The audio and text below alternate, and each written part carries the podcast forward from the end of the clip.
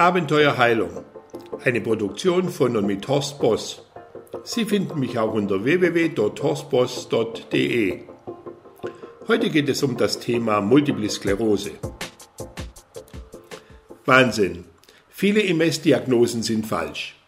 Gerade lese ich in der heutigen Erste Zeitung einen Bericht von Thomas Müller über den diesjährigen Kongress der American Academy of Neurology in Vancouver. Ein großes Thema waren die MS-Fehldiagnosen, die ständig und haufenweise gestellt werden. Es wurde festgestellt, dass sich die Neurologen zu sehr auf die MRT-Aufnahmen verlassen, obwohl diese oft nicht zu den klinischen Symptomen passen. Professor Andrew Solomon von der University Burlington in Vermont ging der Sache im Kreis ausgewählter MS-Spezialisten nach. 23 Neurologen nahmen nochmals 110 äh, Patientenfälle unter die Lupe, bei denen sie eine bereits bestehende MS-Diagnose als falsch erkannt hatten. Und jetzt das Ergebnis. Circa die Hälfte der Fälle hatte gar keine MS. Da sind sich die Spezialisten sicher. Etwa die Hälfte der MS-Diagnosen waren also Fehldiagnosen. Und jetzt kommt's.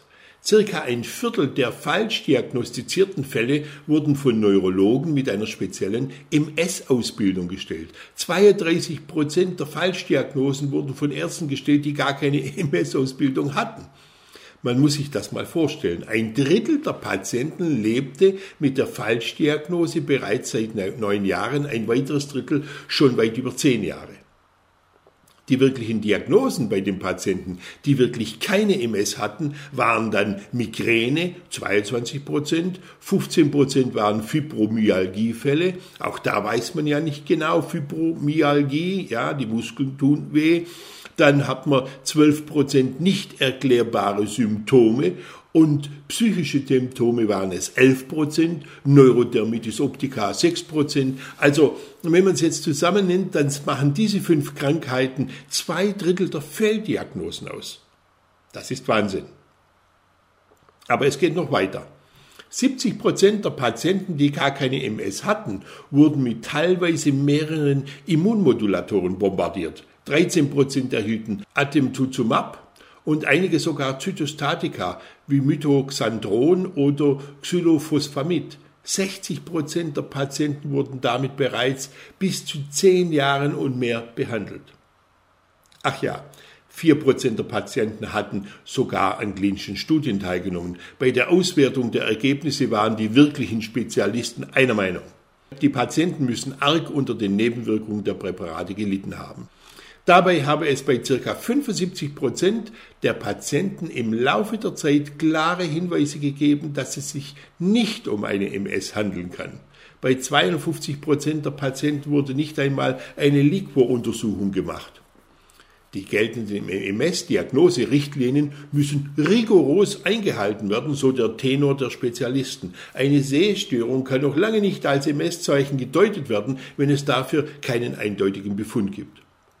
Viele Ärzte scheinen mehr die Bildgebung, also ein MRT, und weniger die klinischen Symptome zur Beurteilung mit heranzuziehen. Und das ist fatal. Denn dabei kommt es in Bezug typischer neurologischer Zeichen für eine Dymelinisierung oft zu Fehlinterpretationen, erläutert Professor Salomon.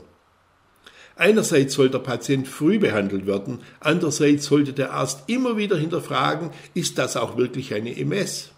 Professor John Corby von der Universität Colorado gab zu bedenken, dass das MRT zwar der beste Marker bei MS sei, Ärzte sich aber nicht allzu sehr auf MRT-Befunde verlassen dürfen. Zudem komme es immer sehr darauf an, wer die Befunde auswerte. Und das sind nicht immer die behandelnden Neurologen.